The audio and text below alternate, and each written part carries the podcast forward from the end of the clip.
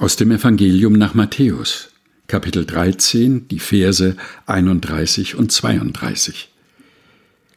Ein anderes Gleichnis legte er ihnen vor und sprach, Das Himmelreich gleicht einem Senfkorn, das ein Mensch nahm und auf seinen Acker säte.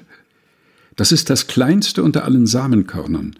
Wenn es aber gewachsen ist, so ist es größer als alle Kräuter und wird ein Baum, dass die Vögel unter dem Himmel kommen und wohnen in seinen Zweigen.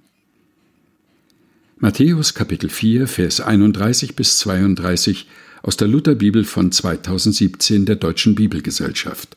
Gelesen von Helga Heinold.